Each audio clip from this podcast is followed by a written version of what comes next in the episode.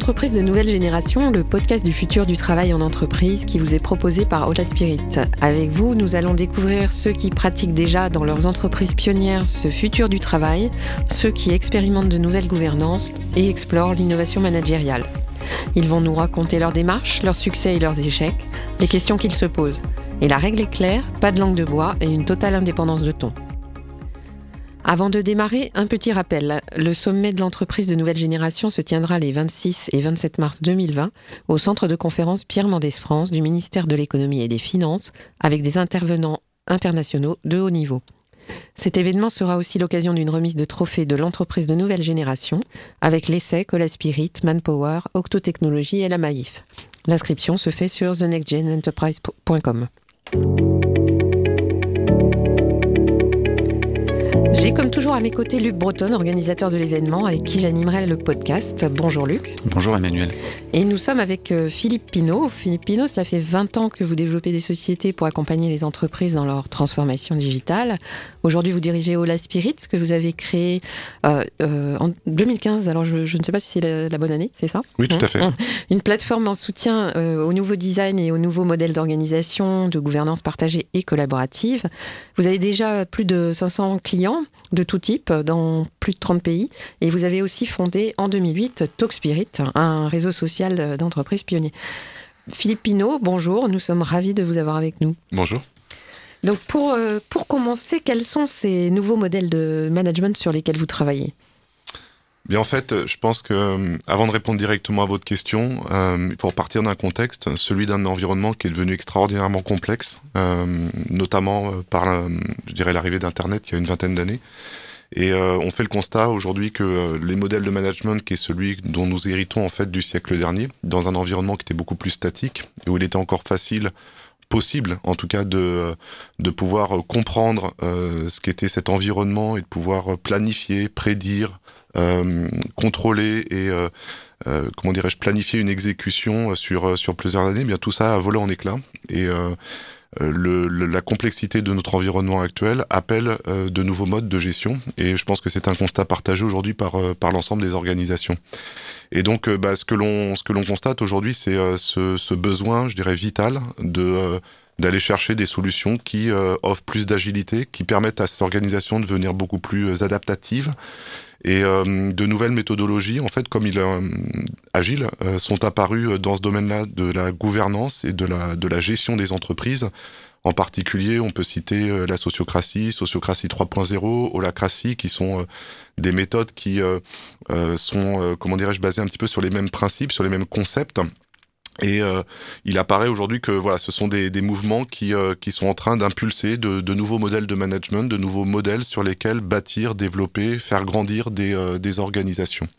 Et c'est dans ce contexte en fait qu'est né, qu'est né Ola Spirit il y, a, il y a quelques années, puisqu'une des caractéristiques finalement de ces méthodologies agiles, c'est de mettre de la transparence, de la clarté sur les choses, et en mettant de la transparence et de la clarté, finalement permettre un meilleur alignement de l'ensemble des personnes, de l'ensemble des équipes qui euh, travaillent sur, euh, sur tel ou tel sujet. D'accord. Euh, et peut-être quelques, même si on en parle dans tous les podcasts, mais peut-être les quelques grands points communs entre ces méthodes qui, qui sont donc qui permettent cette transformation. Oui.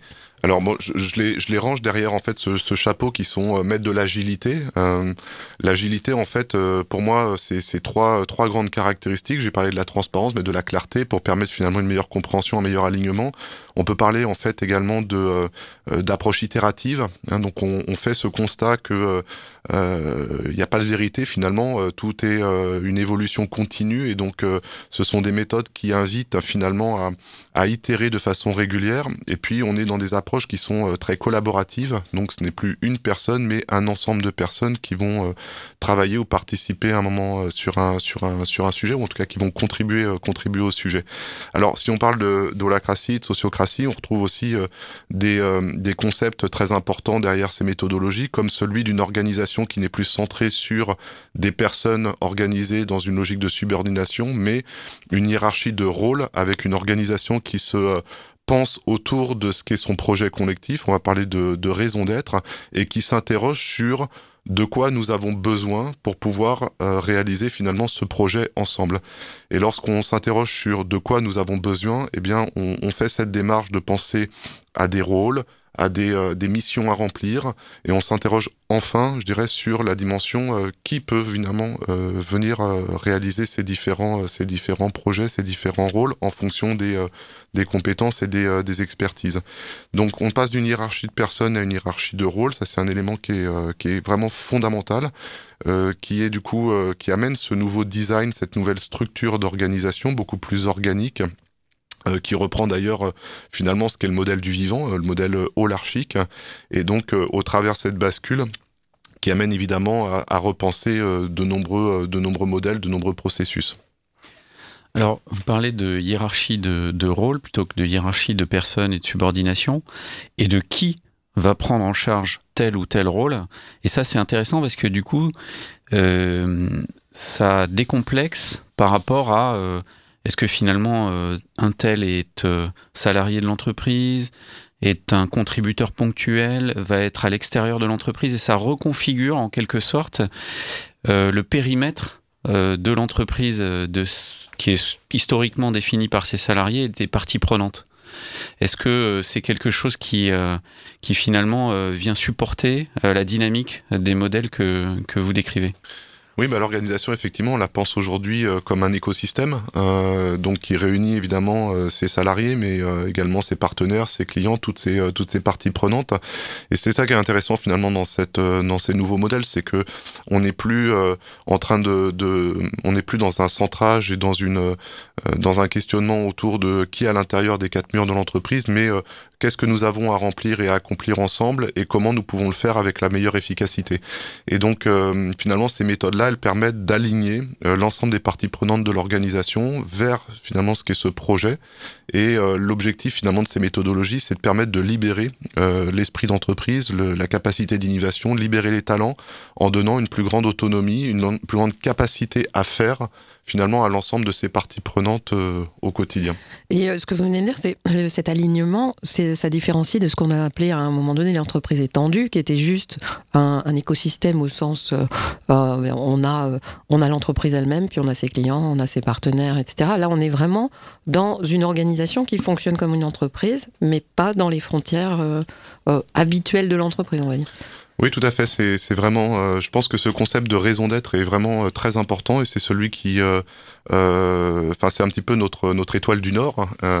et donc, c'est ce qui vient finalement orienter l'ensemble des actions et des projets que, que, que nous venons remplir au quotidien dans l'organisation, que l'on soit à l'intérieur ou à l'extérieur.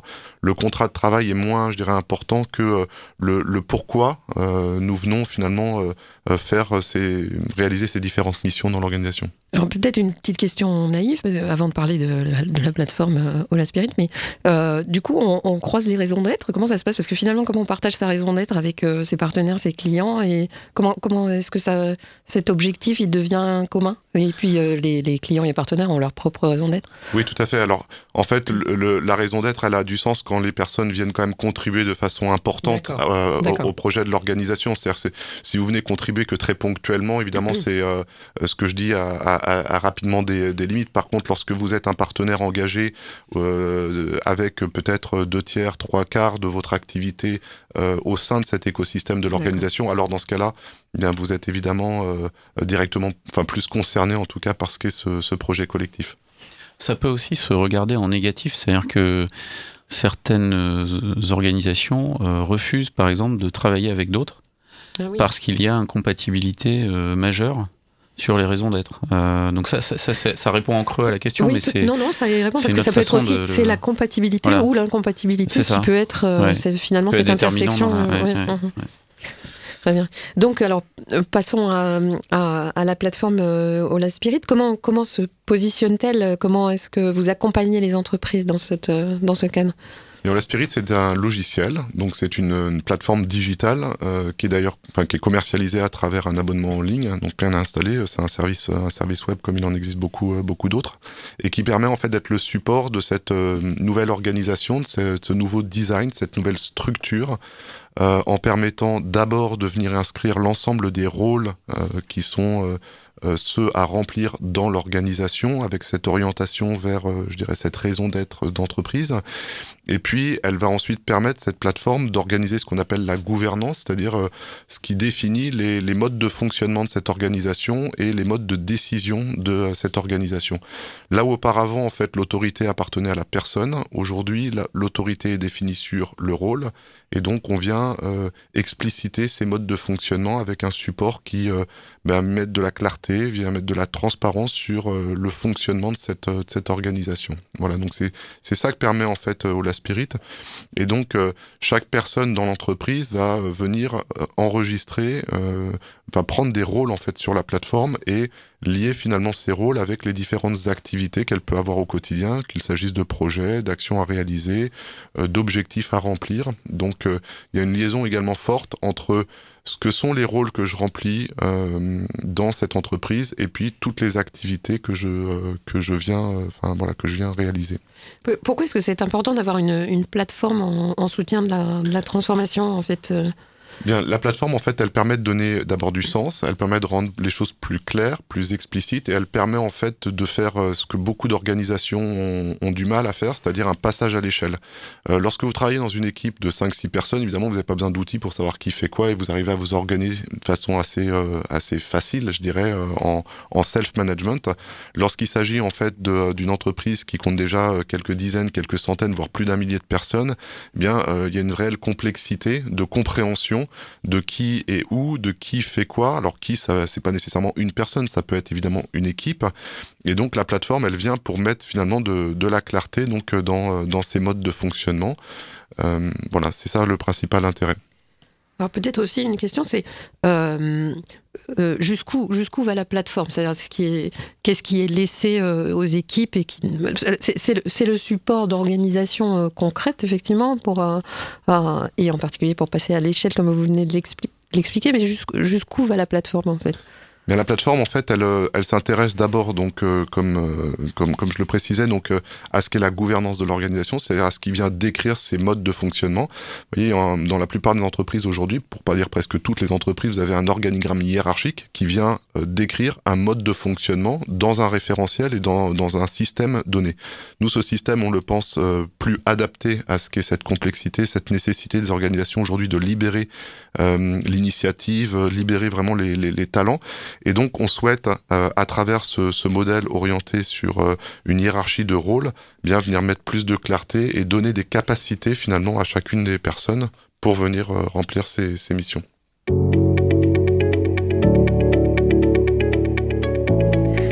Alors, vous avez déjà euh, plusieurs années de recul avec vos clients sur la, plateforme Mola Spirit. Euh, avez-vous identifié, enfin j'imagine que oui, mais quels sont les besoins, euh, les grands besoins que vous avez identifiés? Et est-ce qu'il existe des spécificités par zone géographique, des spécificités culturelles, peut-être administratives également ou réglementaires? Bah, je crois que le, le, mot agilité, euh, adaptabilité est sur toutes les lèvres, en tout cas dans, dans, tous les esprits, et en particulier ceux des dirigeants des, des entreprises qui euh, ont tous compris euh, qu'il était nécessaire de passer à d'autres modes de fonctionnement. Je pense que le constat, il est, il est très largement partagé, et, et ces podcasts en font très régulièrement l'écho. maintenant, la difficulté, c'est de, de, mettre en œuvre et de passer à l'acte et d'arriver à déployer finalement ces nouveaux modes de, de fonctionnement dans, dans l'organisation. Donc, on, on en est là aujourd'hui.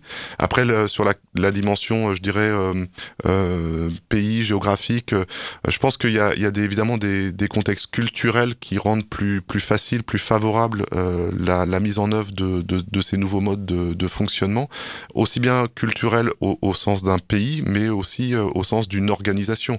Vous pouvez avoir dans un pays des entreprises qui vont être tout de suite, enfin, qui vont arriver assez facilement, assez naturellement à mettre en œuvre ces nouveaux modes d'organisation parce que le, le, terreau culturel s'y prête bien.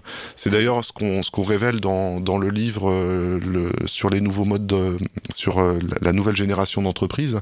Euh, toute cette dimension culturelle est, éminemment importante pour pouvoir être le support de ces nouveaux modes de, de, fonctionnement. Alors peut-être deux questions. D'abord, quels, exemples dans, dans quel pays est-ce que c'est plus favorable? Et ensuite, quand on est dans un pays à culture défavorable, on va dire ça comme ça, comment ça se passe? Dans les cultures, enfin, si on peut parler par exemple des Pays-Bas, c'est l'une des zones géographiques dans lesquelles nous avons euh, aujourd'hui un, grand nombre de, de, clients et pas simplement des startups. Hein. Je voudrais juste faire une parenthèse sur euh, sur ce sujet-là. Aujourd'hui, euh, la plupart des clients qui utilisent Ola Spirit sont des entreprises déjà bien établies dans tout type de secteur d'activité, y compris des, des, des, entreprises par exemple du secteur pharmaceutique, du secteur bancaire. Nos plus grands clients ont plus de 1000 collaborateurs, donc on parle on parle déjà d'une certaine complexité à adresser et donc pour revenir sur, euh, sur les Pays-Bas, euh, voilà, on est historiquement dans un, dans un pays, dans une culture où euh, je pense que ces nouveaux modes de, de management se prêtent plutôt bien à, à la mise en œuvre voilà, de, de, de, de ce passage à une, une hiérarchie qui n'est plus celle des personnes, mais euh, une hiérarchie voilà, qui, qui, offre des capacités qui permettent de libérer l'initiative au sein des organisations. Ça, c'est parce que c'est dans la culture déjà des Pays-Bas. Est-ce qu'il y, a des, il y a des choses dans la culture des Pays-Bas qui font que ce... Oui, bah, en fait, on, on peut citer le, le, le, le, le, consentement, en fait, l'approche de décision dans, dans, les différents modes de décision. Euh, le consentement est euh, typiquement voilà, celui qu'on retrouve dans, dans l'approche sociocratie, qui n'est pas très éloigné également de, de l'holacratie.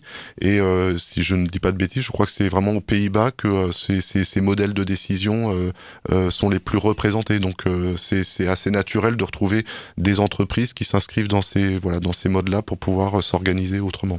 Et puis la question opposée, donc c'est alors je ne sais pas quelles sont les, les géographies où c'est le plus complexe, pour pas dire où, donc où la culture est un peu moins favorable au développement de ce type d'organisation. comment comment fait-on? Bien.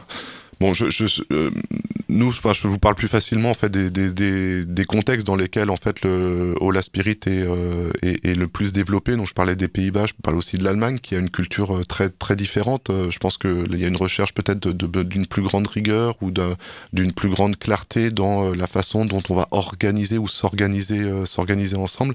Je pense que il faut en tout cas des cultures d'entreprise, indépendamment des pays, qui soient qui soient favorables, euh, où il y ait déjà en fait cette un, petit peu cette culture de la transparence, de la confiance, de, du partage, de la collaboration, qui vont euh, permettre finalement de d'aller au-delà de ce qui est simplement de l'agilité au niveau de l'équipe, comme on le retrouve dans toutes les organisations aujourd'hui, pour aller vers des, des, une transformation beaucoup plus profonde de ce qu'est ce modèle de management en général.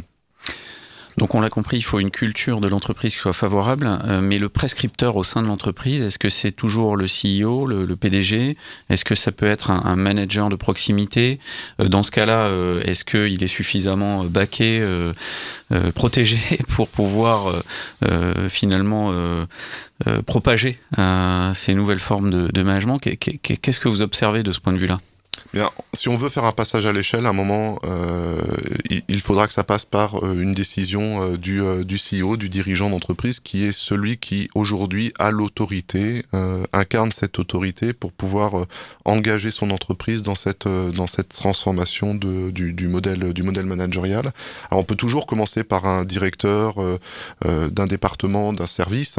je pense qu'il est important de partir de quelqu'un qui a une autorité exprimé sur un ensemble de personnes et qui souhaitent en fait euh, travailler autrement avec ces personnes-là euh, dans une logique voilà de plus grande responsabilisation euh, en donnant plus d'autonomie, plus de capacité à faire et donc en s'appuyant sur ces outils ou sur ces modèles pour pouvoir le rendre possible. Hein. Donc je pense que les outils sont nécessaires pour faciliter sa, leur mise en œuvre et leur euh, tout simplement faire de la pédagogie aussi autour. Vous voyez, euh, euh, je pense qu'on a besoin de pouvoir se référer à des éléments tangibles, décrits, et la plateforme, elle joue aussi un rôle dans ce dans ce sens-là pour rendre visible ce que nous sommes en train de faire.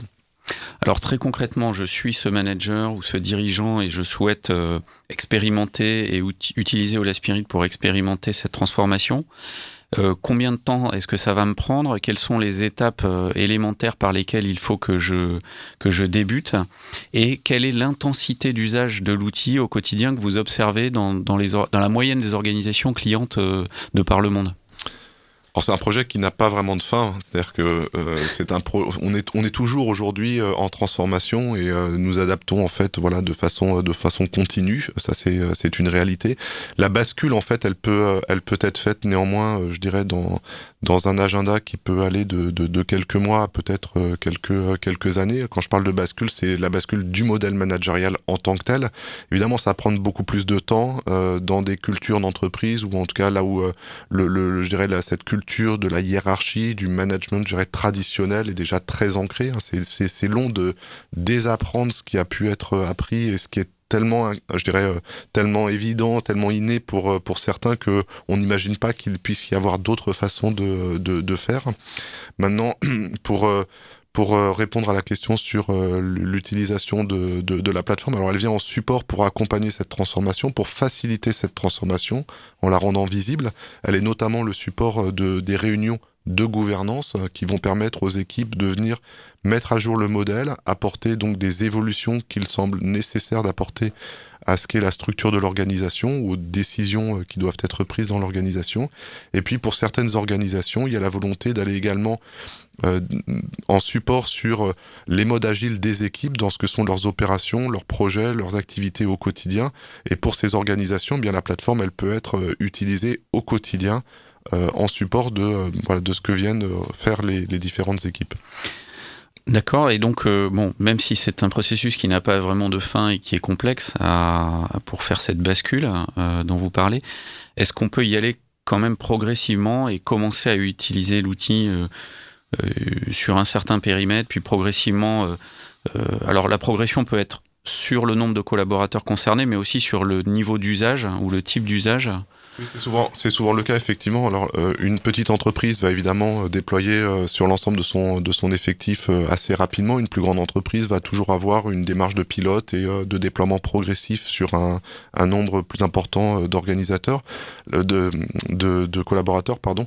La, la première étape, c'est celle du design. C'est celle de cette prise de question, enfin prise de conscience qu'une nouvelle façon de représenter l'organisation est possible et de cette séparation en fait entre euh, ce, que, ce que sont les personnes et ce qu'elles font dans l'organisation. Donc euh, ce, ce, ce, shift de, de cette hiérarchie de personnes, euh, qui est celle à laquelle nous sommes habitués, à cette hiérarchie de rôle ou cette représentation de de rôle orienté sur un projet, une raison d'être, euh, qui est celle qu'on rappelait euh, au démarrage.